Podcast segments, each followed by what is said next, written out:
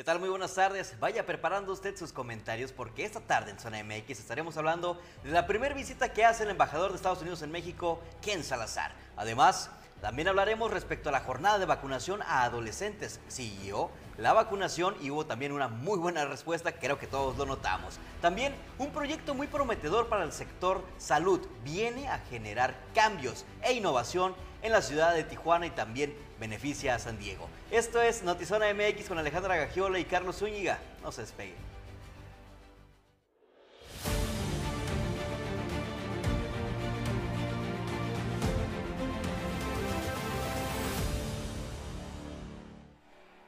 Buenas tardes, bienvenidos a Notizón MX. Nos da muchísimo gusto saludarle, esperando que esté teniendo una excelente tarde de miércoles.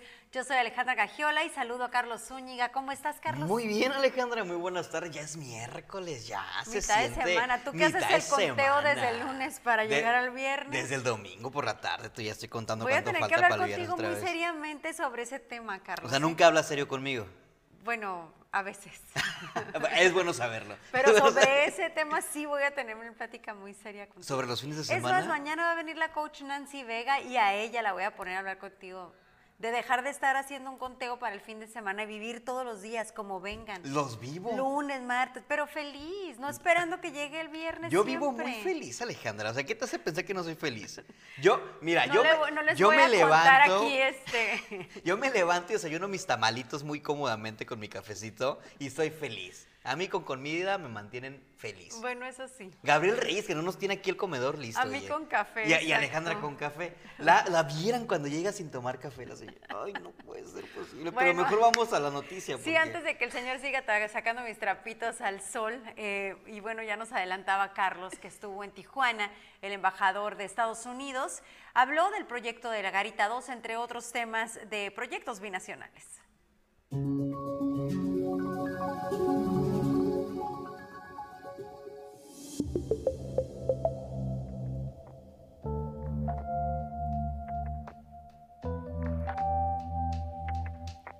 Una millonaria inversión para el saneamiento y limpieza de las aguas residuales que corren por el río de Tijuana anunció el embajador de Estados Unidos en México, Ken Salazar, en su visita por Baja California. Hay mucho más trabajo que vamos a hacer, Tom y los eh, gobernantes de aquí de San Diego y los gobernantes federales de los dos lados. Vamos a tener como prioridad limpiar el río de Tijuana. En conferencia de prensa, el representante de la Unión Americana en México, Ken Salazar, dio a conocer los resultados de su gira de trabajo que realizó por el Estado, donde los gobiernos mexicano y estadounidense se centrarán en cuatro temas prioritarios, que son el medio ambiente, migración, económicos y de seguridad que impactan en ambos lados de la frontera. Y es que en el tema migratorio, el campamento de la Garita del Chaparral ha tomado atención pública de las autoridades federales en la Unión Americana, por lo que dijo buscarán realizar acciones para retirar a los migrantes que pernoctan en el lugar. Por la- el liderazgo de la alcaldesía aquí se ha hecho bastante progreso y ahora hay solamente como 400 migrantes ahí en el Chaparral. Vamos a ver qué es lo que se puede hacer para asegurar que la frontera ahí ah, pueda trabajar en la manera que se contemplaba cuando se hizo la fuente para los eh, peatones que pasan de un lado al otro. Sobre la urgente necesidad de cruces fronterizos ágiles y con ello mejorar la economía binacional entre la Calibaja, Ken Salazar dijo que el gobierno de Estados Unidos tiene una especial atención en los cruces fronterizos, por ello la importancia de la construcción de la garita de Otay 2, aunque señaló tiene sus atrasos, dijo que por parte del gobierno de México se ha avanzado en la compra del 50% de los predios del lado mexicano para continuar con la construcción del inmueble. pero ya ese proyecto ya lleva muchísimos, muchísimos años de planeamiento. Ya llegamos a un tiempo en nuestra historia entre Estados Unidos y México donde esa cruzada entre México y los Estados Unidos la tenemos que hacer realidad. Señaló que los gobiernos de Estados Unidos y México conocen la realidad de inseguridad que enfrentan diariamente los bajacalifornianos, por lo que trabajan desde los niveles más altos del gobierno de la Unión Americana. Pero ya ese proyecto ya lleva muchísimos, muchísimos años de planeamiento. Ya llegamos a un tiempo en nuestra historia entre Estados Unidos y México, donde esa cruzada entre México y los Estados Unidos la tenemos que hacer realidad y vamos a estar empujando entre los Estados Unidos y México para asegurar que tengamos éxito ahí. Y cuartamente, eh, en el tema de la seguridad, sabemos que mucha gente vive en miedo en los, en los dos lados de la frontera y que un pueblo no puede vivir en seguridad si, si siempre está viviendo en miedo. Entonces, de los más altos niveles del gobierno de los Estados Unidos, el eh, Departamento de Justicia, de todas las agencias de la ley de los Estados Unidos y las contrapartes aquí en, eh, en México, tuvimos una reunión por casi la mayoría del día ayer y tenemos un plan donde vamos a seguir adelante. Todo es parte de lo que ha hecho el presidente Biden y las instrucciones que me dio a mí cuando me pidió que fuera el embajador de los Estados Unidos a México. Él me pidió que llegara aquí y que trabajara para hacer una transformación nueva en la relación entre México y los Estados Unidos. En lo de la seguridad, el marco bicentenario de la seguridad que se adoptó en México en el Palacio Nacional el día 9 de octubre. Ahora estamos ya haciendo bastante trabajo en eso.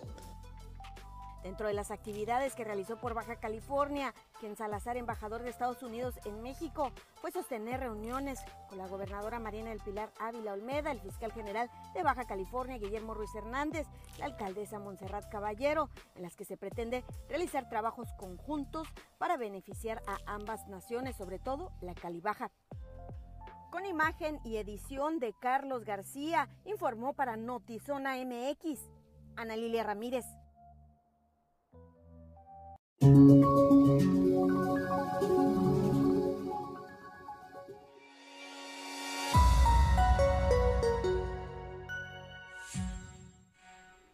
mencionó todos los temas que sabemos son de interés binacional, lo que en esta vida de vecinos con Estados Unidos nos competen.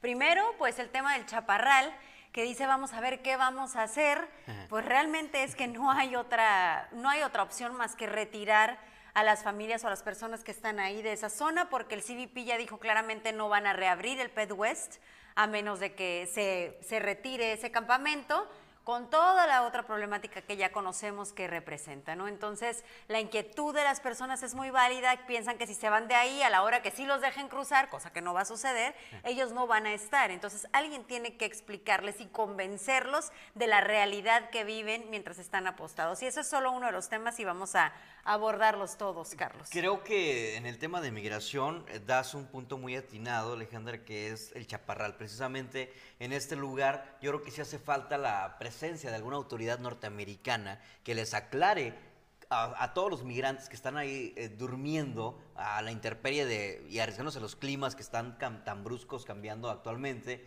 una autoridad americana debería de venir y decir, ¿saben qué? La situación legal actualmente para la solicitud de asilos eh, políticos es esta, la cual se está retrasando bastantísimo, la cual pues no hay ni siquiera un, un avance como tal porque incluso los que ya tenían ah, un gran paso dentro de sus trámites, con los abogados incluso se están retrasando, están quedando estancados por la misma situación de la pandemia y el problema que existe de la, del poco personal que hay en, en, las garitas también. Sí, es que cuando dice vamos a ver qué podemos hacer, pues en realidad no hay mucho en lo que se pueda apoyar de parte de Estados Unidos, excepto por supuesto agilizar el trámite migratorio, que sabemos no va a suceder, ¿no? Ya eh, las políticas de Biden las conocemos, el rezago lo conocemos, esto que me mencionas de un gran número de garitas cerradas o de filas eh, cerradas son precisamente por un recorte de personal que se registró durante la pandemia en, personal del CBP que no se va a recuperar al corto plazo. Entonces todo esto pues definitivamente nos lleva a lo que ya conocemos. Estas personas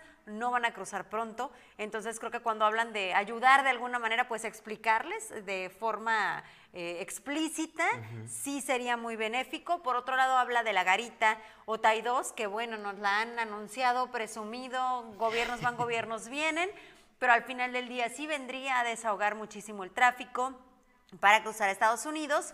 Eh, y se asegura que será de paga. O sea, no se ha dicho cuánto podría costar, pero va a ser de paga y seguramente habrá un número importantísimo de personas que estén dispuestos a pagar, porque hay muchas otras problemáticas que giran alrededor de esta espera. Una de ellas es la emisión de contaminantes. Eh, otra es que ya de plano no podemos transitar por la ciudad No porque la fila no está cabemos. atora el tráfico en toda la zona del río. Y sí, por lo menos reconoce de que existe un retraso en el proyecto y que se ha, se ha pospuesto año tras año tras año. Y que como lo comentas, lo anuncian con platillo y banderines y demás, pero no vemos un avance como tal.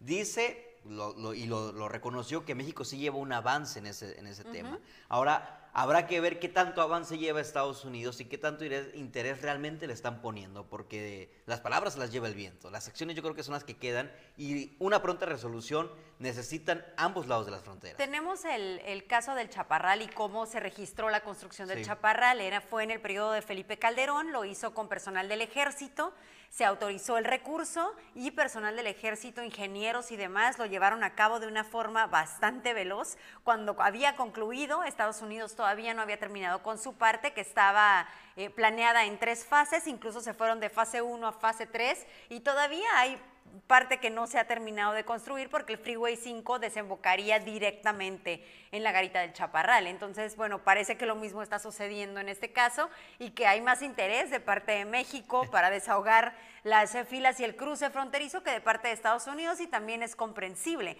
Aunque si vemos lo que sucedió sin el cruce de las personas, pues la economía de Estados Unidos, Carlos San Isidro, Chulavista, sí se ve afectada. Bastantísimas, reventaron durante la pandemia y yo creo que es algo que también nos va a tener un otro retraso más porque hay que recuperar la economía en esas dos partes tan importantes en el comercio de aquel lado en California. Y bueno pues ahora sí que Tijuana va a hacer su lo que le corresponde no que es el reordenamiento vial tal como lo vienen aplicando pero yo, cre- yo creo que un poquito más adecuado mejor planeado para que no esté ocurriendo lo que está ocurriendo actualmente porque esa realidad es estamos siendo más personas en Tijuana, estamos creciendo de forma rápida y además con la reapertura de las garitas creo que ya lo estamos viendo. Es urgente, totalmente urgente que ya se reabra otro, otro tipo de infraestructura más actualizada, más moderna, incluso más ecológica para el bienestar de ambos residentes, de los residentes de ambos lados de la frontera. Hoy tenemos comentarios y saludamos con mucho gusto. Bueno, ya les íbamos a poner falta, qué bueno que ya se están reportando. Laura Esther Espinosa, buenas tardes al equipo, qué gusto verlos, muchísimas gracias. Eh, Juan Manuel Castro dice que 25, a ver, 25, ¿qué? ¿De qué estamos hablando, corazón? Dalia, buenas tardes. eh, ah, muchísimas gracias por el comentario, de verdad. Un abrazote.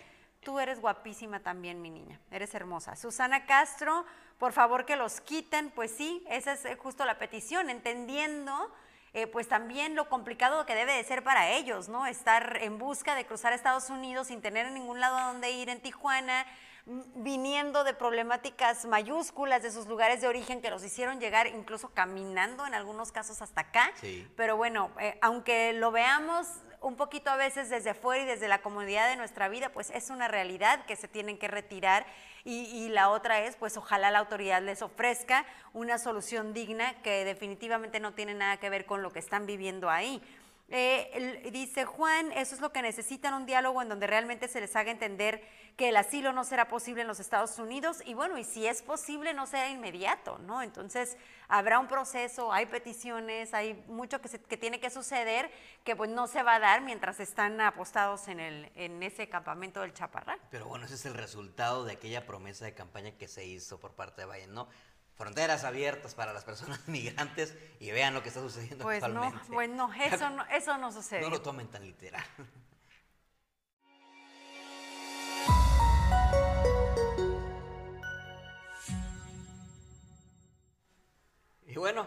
Día de hoy se celebró el segundo día de vacunación para adolescentes que buscan protegerse contra el COVID-19 en Baja California. En esta ocasión fue en el Estadio Caliente, en donde se aplicaron 10.040 dosis de la farmacéutica AstraZeneca y 12.546 de Pfizer. El día de mañana continuará la vacunación en Tijuana. Los puntos serán la Jurisdicción de Servicios de Salud, allá por el Panteón de los Olivos, el Museo de El Trompo y el Estadio Caliente nuevamente. En Mexicali la vacuna será aplicada en el FEX, en San Felipe en el plantel Cobach y en Guadalupe Victoria en el centro de salud. Al respecto de este tema, el secretario de Salud el día de hoy habló con Zona MX y esto fue lo que mencionó una, una reacción que no esperábamos, pero que lo vemos con agrado. Han acudido en gran multitud todos los jóvenes acompañados de sus padres a recibir el biológico. Les agradecemos esa intención de estar protegidos y les pedimos una disculpa por los inconvenientes que hubo el día de ayer, sobre todo aquí en Tijuana. Eso se va a resolver porque hemos aumentado el número de puestos disponibles para vacunación y esto no se va, no se va a repetir.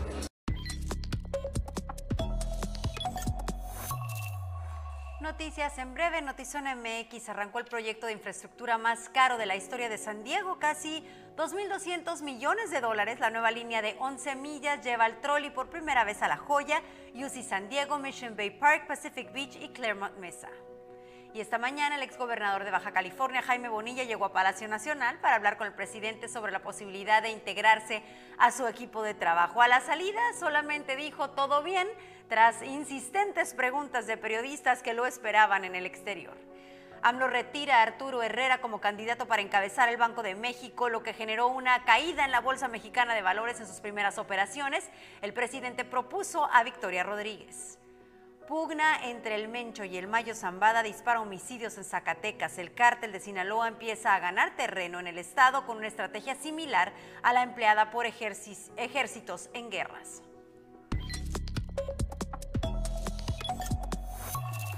Eh, antes de pasar a la siguiente cápsula, una breve aclaración que gracias Alejandra Ángela por recordármelo. Los horarios de vacunación para los adolescentes serán los mismos, desde las 8 de la mañana hasta las 2 de la tarde. Estarán habilitados los módulos para que lleve al pequeñito a vacunarse y esté protegido ante el próximo regreso a clases en enero 2022. Y bueno, pues ahora sí, se anunció un proyecto que en 30 meses aproximadamente estará concluido, que es un proyecto que viene a beneficiar al sector salud. Viene a abonar al turismo médico y es por parte de Grupo Cosmopolitan en Tijuana y también Hospitales Puerta de Hierro de Jalisco. Una fusión que llama mucho la atención, veámoslo.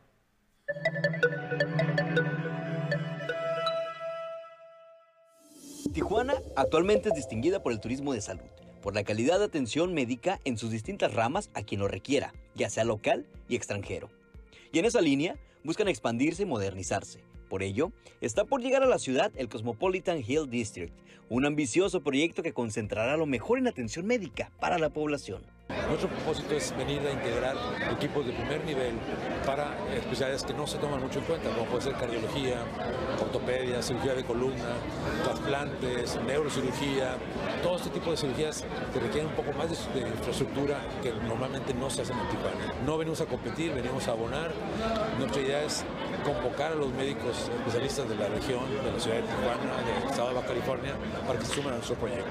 Este proyecto estará listo en 30 meses y se concentrará en la zona urbana del río, sobre el Paseo de los Héroes, y viene a sumar a los avances importantes que está teniendo diariamente Tijuana. Nosotros es un orgullo poder contribuir con el desarrollo de la ciudad y poder construir un hospital como estos. Eh, nos respaldan todos los edificios que hemos construido y creo que este será el edificio más icónico de esta ciudad. De acuerdo al gobierno del estado, este proyecto será apoyado toda vez que se suma la solución que la región necesita ante las necesidades de los pacientes tijuanenses y los que vienen del extranjero. Todo lo que abone para que la infraestructura médica en Baja California crezca y crezca de esta manera, una manera profesional, una manera, una manera eh, con certificaciones no solo nacionales, sino también extranjeras. Esto nos va a ayudar a que sigamos manteniendo esa calidad, ese reconocimiento que tiene el, área médica en Baja California. El Cosmopolitan Hill District concentrará distintos sectores para su crecimiento, como el gastronómico, otro de los que han venido creciendo e innovándose de forma rápida en la entidad. Reportando para Notizona MX, Carlos Zúñiga. En cámara, edición y producción, Lordan García.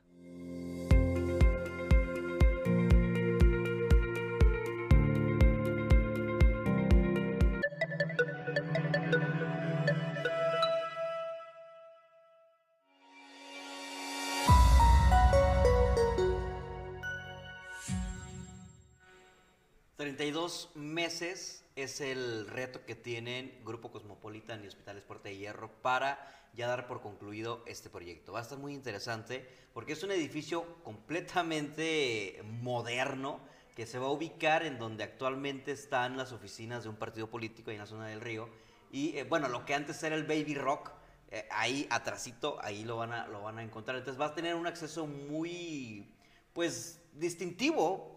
Lo que sí llama la atención es cómo resolver el tema del tráfico en esas áreas en horas pico. Sin embargo, fuera de ese tema, eh, sí es muy prometedor porque va a concentrar el tema de la gastronomía, va a concentrar el tema del, turismo médico y va a tener eh, cuartos, espacios de cirugía muy actualizados y modernos, nunca antes visto, dicen, en Baja California. Me llama mucho la atención el tema del turismo médico y todo lo, lo que genera en economía alrededor de esto, porque sabemos hay varios ya construidos en este momento, ya funcionando. Y fue apenas en 2014 cuando empezó este concepto en Baja California y hoy vemos que incluso hasta algodones en, en Mexicali es, es este, sede o es casa de turismo médico de dentistas. Vemos todo lo que sucede alrededor del turismo médico en Tijuana y me llama la atención que no ha pasado tanto tiempo y el crecimiento tan rápido y tan benéfico que ha tenido para la región. Y el otro día escuchaba precisamente en un eh, panel de, de médicos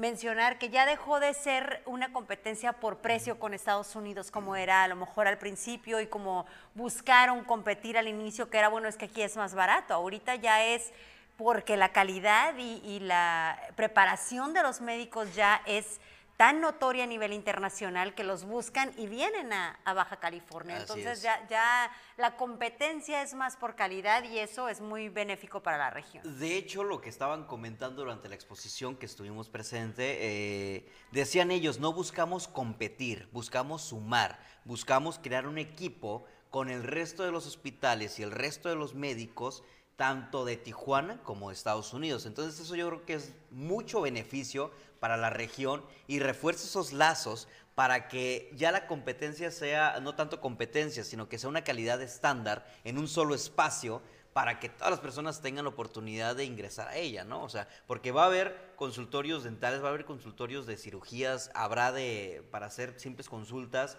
y bueno, pues ahora sí que esto va a detonar bastante lo que es la zona del río, que aparte en ese punto donde se ubica, pues es donde más fluye el dinero porque es una zona bancaria y es una zona de muchas oficinas Sí. muy importantes. Por sabemos. supuesto, la cercanía con la garita. Exacto. Eh, así que bueno, eh, enhorabuena por esos proyectos que impulsa, en este caso Grupo Cosmopolitan, pero toda la gente que se suma a que la región siga teniendo una economía pujante como hasta este momento y creciendo en, eh, en publicidad y sobre todo en categoría en el turismo médico, ¿no? Como, como se dice desde Tijuana hasta el mundo y como ya les mencionaba, no solo Tijuana, en el resto de Baja California también ya se reconoce por este tema. Así que estaremos pendientes de esta construcción y mientras tanto es un tema que no para. Eh, hace algunos años hubo un movimiento muy interesante por parte de los médicos certificados en torno a, la profesionalización y a que la gente que los buscara supiera quién era realmente un médico, un cirujano plástico certificado, porque estaban muy preocupados por el tema de la mala imagen que se podía dar. Una cirugía mal practicada por alguien que no estaba certificado podía hacer mucho eco eh, o dar una mala imagen y dar al traste con todo el trabajo que sí se estaba haciendo de forma positiva. Así que aquí la recomendación sigue siendo, si usted va a recomendar a algún familiar o a alguien, algún extranjero que venga, es muy sencillo revisar en internet si ese médico está dentro de los colegios de cirujanos plásticos o de médicos certificados. Y este tipo de proyectos son, son- es lo que vienen a reforzar, que la ciudadanía o el, el- ahora sí que el paciente potencial en temas como el del tema de la cirugía, pues sea, tenga la, cer- la certeza de que va a acudir con un especialista,